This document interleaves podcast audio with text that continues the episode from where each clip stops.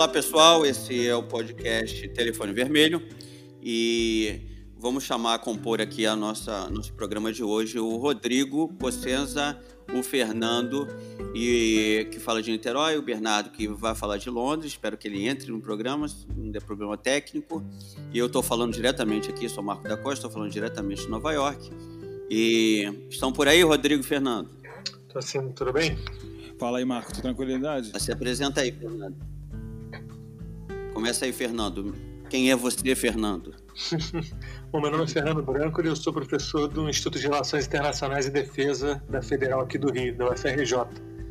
E, bom, eu fiz o meu mestrado meu doutorado com temas ligados a relações internacionais no Sul Global, com foco em Oriente Médio, e a minha pesquisa atual tenta lidar um pouco com essas dimensões é, de países né, que estariam na periferia do capitalismo. Então, tenho atualmente tentado entender como é que circula dimensões de segurança, de violência, de terrorismo, esses discursos em países aqui da América Latina e do Oriente Médio. E acho que estou tentando adaptar, como todo mundo agora, a vida para o coronavírus e um pouco a pesquisa também, de como é que a gente vem estudando pode ajudar a gente a entender o que está rolando no mundo. Né? Exato. E aí, Rodrigo? Bom, eu sou Rodrigo, Rodrigo. Cossenza, eu sou professor de História, é, moro aqui em Teresópolis, também sou dirigente partidário, sou dirigente do, do PSOL aqui, é, aqui, em Teresópolis, e aí ajudo na coordenação política, elaboração de políticas públicas e estou finalizando uma especialização em desenvolvimento territorial pela UERJ.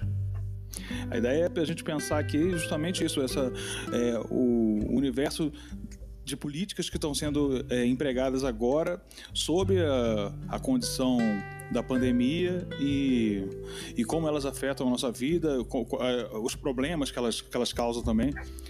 E conversar solto aí para a gente pensar o, o mundo sob a pandemia. Então, é, Rodrigo Fernando, a, é, só para lembrar aí os, os ouvintes do podcast que a gente tem uma série, a gente já fez uma, um programa sobre pandemia, é, bem antes, né? Pelo menos umas quatro semanas antes da pandemia é, se tornar uma, uma questão mundial. Ela ainda estava ainda, acredito, ela ainda estava só limitada à China e à antes, Itália antes quando da nós pandemia gravamos ser pandemia. Programa. Não foi isso? É, quando estava o risco, né? É, tava ela, no risco, eu né? acho que assim, tava, não foi na semana. apontando que viria, é, que era um risco, problema. O risco Ainda não tinha acontecido. Uh, tava, acho que foi uma semana antes de, de estourar na Itália, como estourou. Uma semana, uma semana e meia. Foi no carnaval, não é isso? Não foi no carnaval? Foi no, antes do carnaval, Exato. um pouquinho foi, antes foi, do carnaval eu acho que nós que gravamos, não foi? Dias antes do carnaval, dois, três dias antes, não recordo. Isso. O Fernando, é, eu queria perguntar para você o que, que você é, acha, está dentro da tua, da tua área né, de estudo, é, o que, que você acha a diferença dos papéis aí que tá, dos países periféricos aí, como o Brasil e a Argentina, qual que você acha a, a diferença maior dos países da América Latina no enfrentamento dessa epidemia e o desdobramento disso no pós-pandemia de cada país? O que, que você Olha, é, eu acho que o Brasil é, tem que ser comparado com todos os outros, levando em consideração que o Bolsonaro é um dos únicos quatro presidentes ou lideranças globais que tem diminuído o impacto da pandemia, tem apresentado aí argumentos de que não se trata efetivamente de uma crise. Então, mesmo que a gente compare com dimensões e escalas diferentes, né, se a gente pensa em Argentina, em Chile, em Bolívia, ou mesmo na Venezuela, que são países com estruturas políticas e econômicas muito distintas, todos têm se saído melhor do que o Brasil, isso é um fato.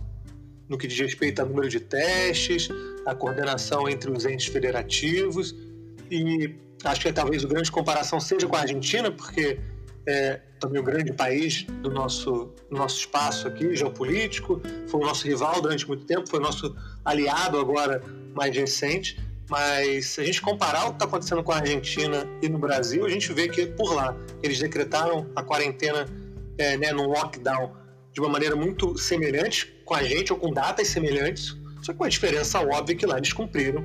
Lá a presidência da República está funcionando, é, o presidente vai à TV constantemente pedindo a população ir para a rua. A gente teve medidas muito claras por parte do governo argentino para contenção é, de preços, para é, impedir demissões, para garantir, por exemplo, que a população se sentisse assistida durante esse momento. A gente olha agora, uh, com, apesar de Argentina e Brasil terem começado em momentos muito parecidos e com número de mortes muito parecidos, uh, a Argentina tem quase um décimo no número de mortes no Brasil, mesmo já levando em consideração a diferença de população. Então, é, acho que todo mundo já tem consciência disso, mas o Brasil é tranquilamente um dos piores lugares uh, no que diz respeito ao combate ao coronavírus, principalmente quando a gente leva, leva em consideração o papel do executivo, né, o, o papel do governo Bolsonaro. É, Fernando, é, Rodrigo, o que eu faço uma observação aqui de uma cidade que é o epicentro, que é o último epicentro, né, no momento, que... Oi, estão me ouvindo?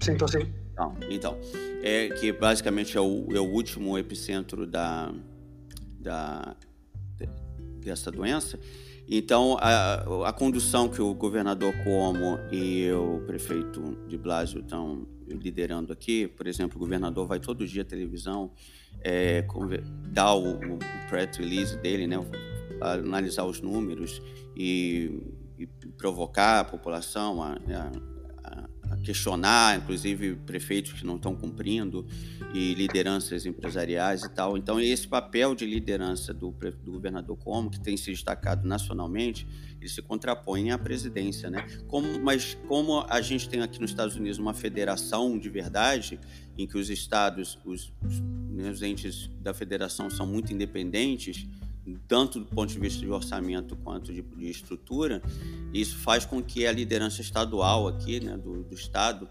ela não tenha essa contaminação, vamos usar essa palavra, do, do papel que o Trump também, do mesmo forma que o Bolsonaro, é, incentiva a cidade a abrir, as pessoas vão ir para a rua, ou seja, tudo que o Bolsonaro fala, na verdade, é uma cópia da, da condução que o, desastrosas que o, que o Trump está cometendo. E que, em algum momento, ele retrocede por questão eleitoral, que nós estamos só a seis meses das eleições, então ele retrocede um pouquinho, não tão agressivamente quanto né, o Bolsonaro faz, mas ele vai e volta, fala uma besteira aqui, fala outra besteira ali, mas ele é anulado pela liderança dos governadores, principalmente do governador do epicentro, que é o Cuomo, que é uma figura já tinha se destacado com uma luta pelos imigrantes, já tinha declarado do Estado uma, um estado de defesa aqui dos imigrantes, permitindo identidade dos imigrantes, permitindo benefícios que, que nos outros estados da nação não existiam.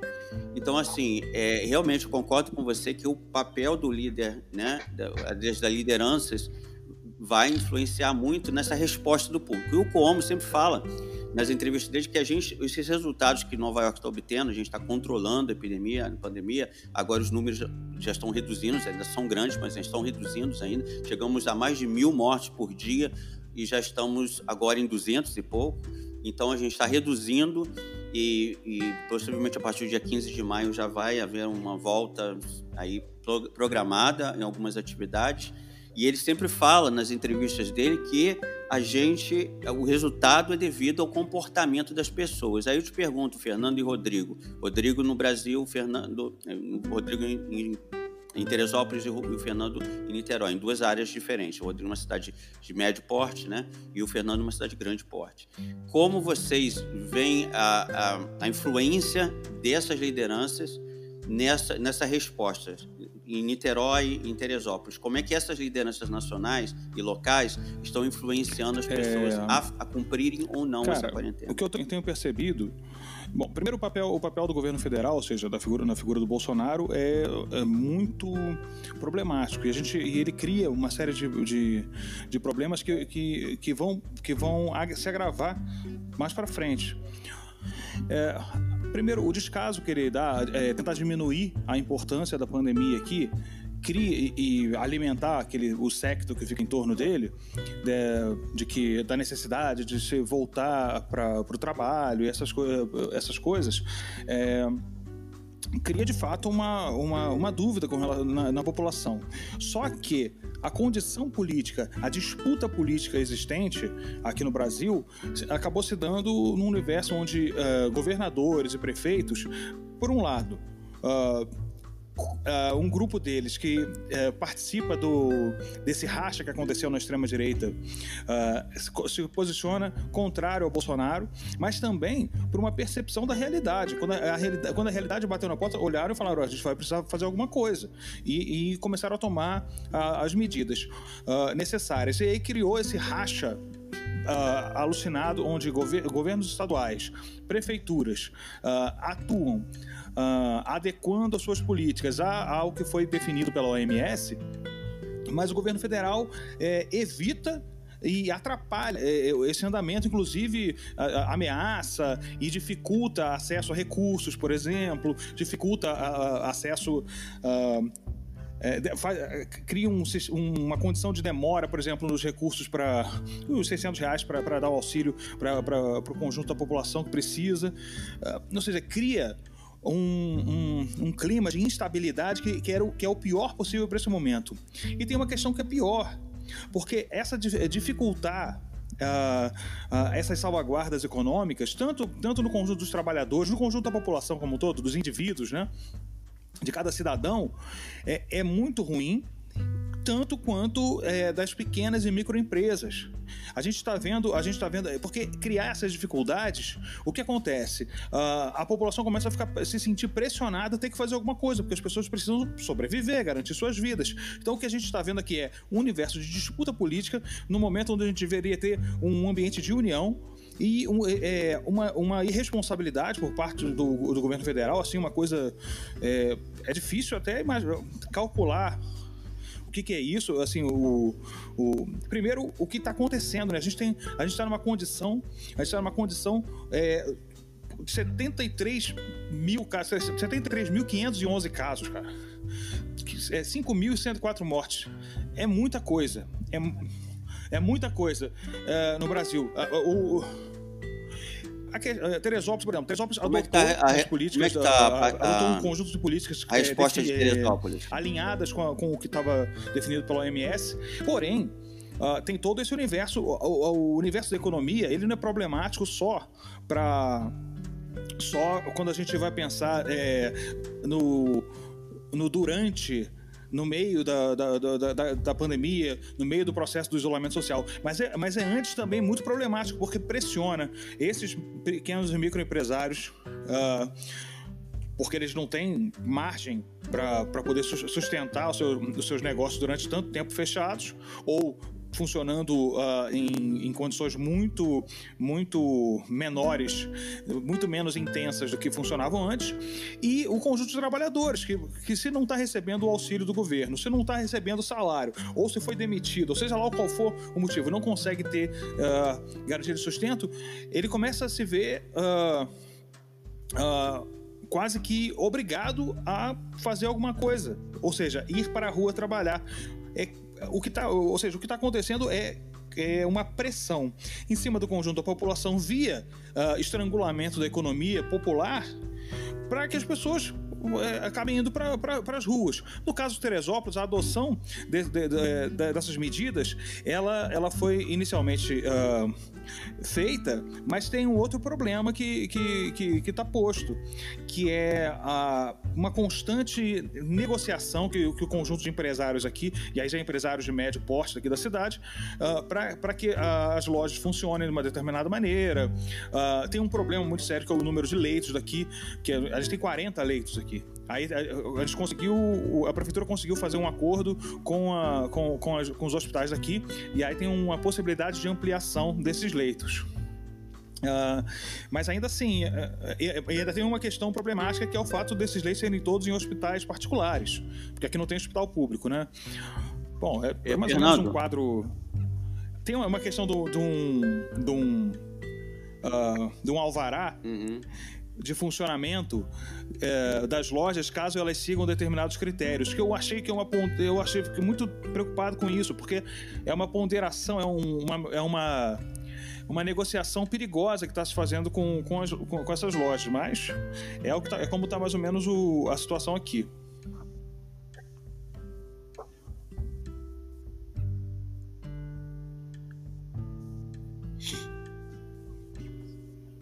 Fernando, como é que tá aí Niterói?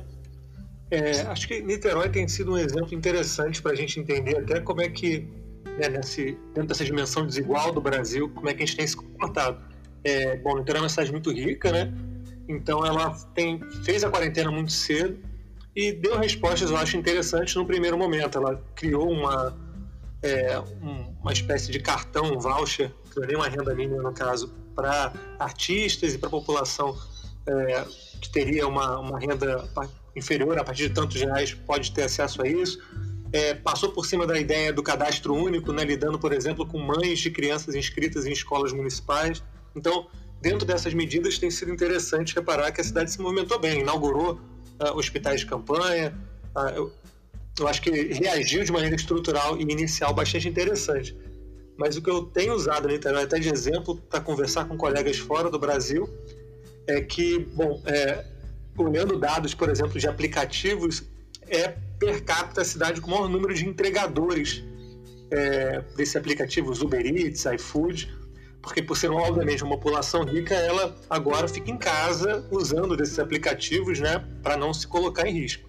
Então acho que é, é uma cidade muito rica, mas é uma cidade muito desigual também. Então ela tem sido uma cidade deserta, mas você olha nas ruas você vê esses jovens de aplicativos de bicicletas de moto para cima e para baixo. O que me parece particularmente é, relevante para discutir como é que a pandemia está atingindo também de maneira diferente, dependendo, obviamente, da classe e de quanto grana que você tem.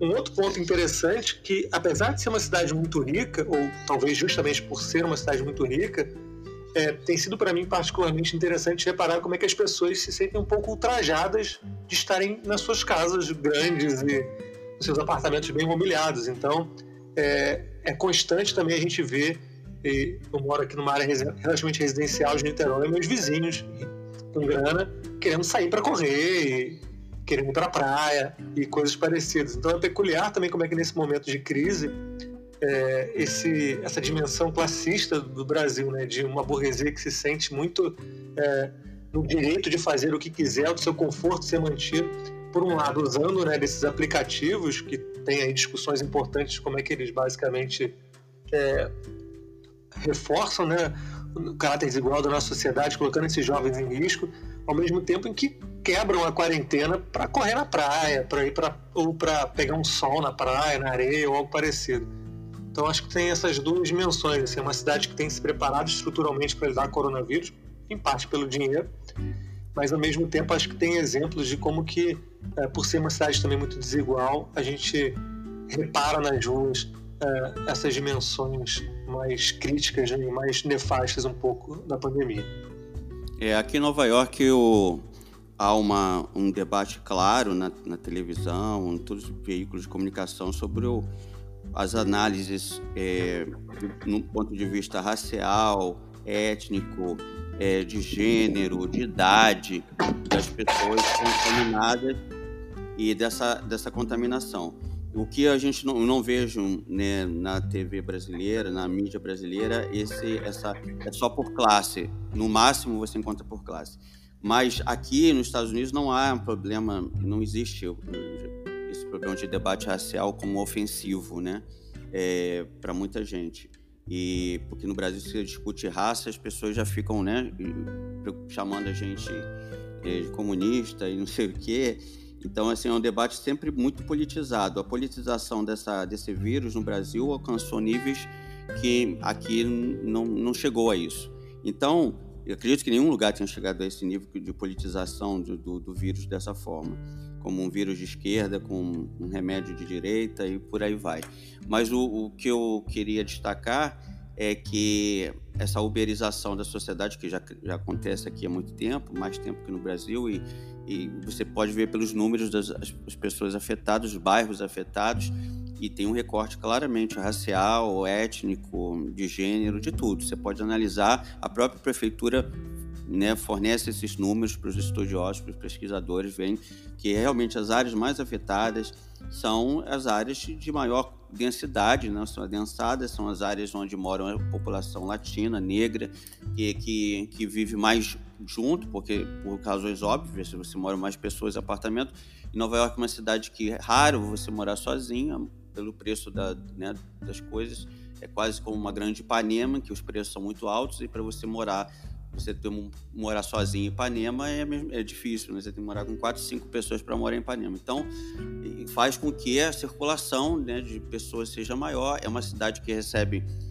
milhões de turistas por ano, então é, as chances, né? E por isso ela se tornou epicentro, por, pelas características também dela de circulação de pessoas. Eu queria passar para um segundo bloco agora, porque a gente já está um tempo avançado. É, a gente teria mais 10 minutos para falar mais sobre o futuro. Então, eu queria, Rodrigo Fernando, que vocês falassem o pós-pandemia, o que, que vocês acreditam que é, a, gente, a gente aqui, o próprio governador falou que a gente não vai ter nunca mais um normal, a gente vai ter um, um novo normal.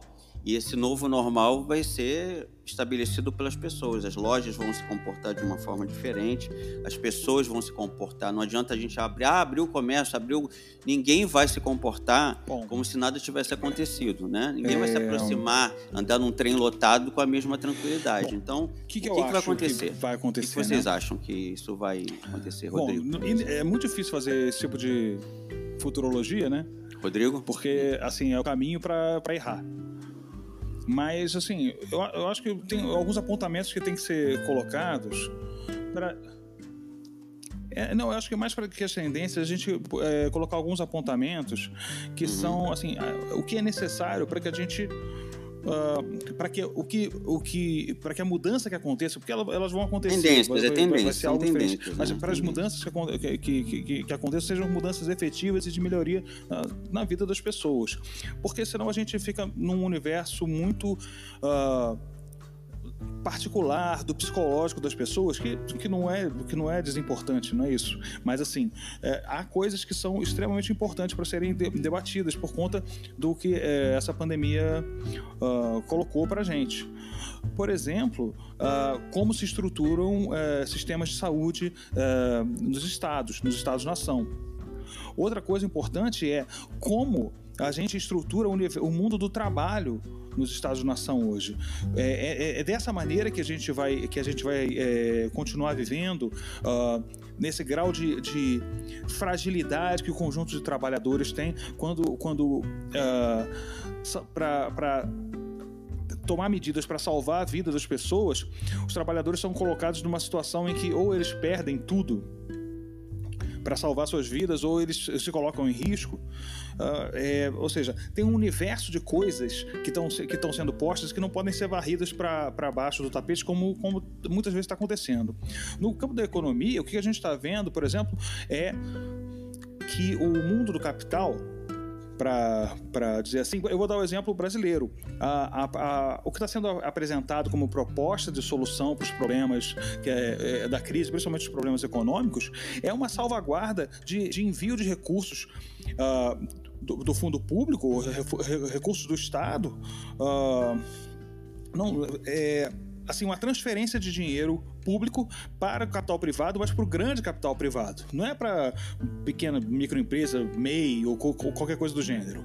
É, é, são recursos indo para bancos, uh, é, indo para grandes empresas, uma, uma estruturação uh, de, um, de, uma, de uma política uh, pós-pandemia em que o Estado facilitará a ação dessa, dessas grandes empresas. Desse, é, é, assim, é, cria-se um, um, problema muito sério, porque na verdade é, é, é a política que está se apontando no Brasil, em especial, é uma política que, que vai uh, agudizar a condição de desigualdade que já existe hoje no Brasil. Uma dificuldade muito grande para a gente debater a questão dos impostos sobre grandes fortunas, sobre lucros e dividendos, ou seja, são, que são coisas que seriam importantes e são muito suaves. Mas eu acho que para além disso, eu acho que uh, tem uma coisa que a gente tem que começar a discutir, que é uh, sobre uh, uma condição de uma capacidade produtiva que já que já é, é tão intensa que, pro, que produz em quantidade suficiente para poder satisfazer grande parte da, da população, na verdade, satisfazer toda a população mundial, o que a gente vê é, é, é, é miséria em muitos locais, muito desperdício desse, desse, desse material que é produzido e o principal, um sistema de produção que que ganha cada, gradativamente cada vez mais capacidade de automação, ou seja, de produção sem a necessidade do trabalho humano tão efetivo nele. E uh, e a gente e ainda obriga uh, o essas as pessoas a, a, a, ficarem horas e horas nos seus trabalhos, em trabalhos que são criados cada vez mais uh, sem muito sentido. E o pior ainda, uh, essas estruturas com sistemas uh, auto, eh, de automação extremamente sofisticados, cont controlados por grupos cada vez é, menores, ou seja, um grau de, de oligopolização do, do, sistema produtivo é, cada vez mais, é, mais intenso no mundo. Porém, tem uma contradição importante. É da onde se extrai, uh, da onde se extrai o mais valor dessa, desse, desse processo produtivo? Da onde se extrai uh, uh, o, que se extrai do, do trabalho uh, efetivo das pessoas. Eu acho que tem algumas coisas que podem ser discutidas com relação a isso. A gente repensar como a gente produz, é, como a gente produz o mundo que a gente vive. Eu acho que esse é, é, é pedra de toque para a gente fazer uh, a partir de agora. Assim. É, é, necessário que seja hoje, 29 de abril de 2020, é para ser discutido isso. É para ser discutido isso de, de, imediato. Quais são as políticas que a gente vai efetivamente uh, uh, criar, elaborar para que a gente faça com que o, o conjunto das pessoas seja de fato condutora das políticas que a gente quer e, e dona, do, e dona do, do, do que é produzido no mundo. É isso.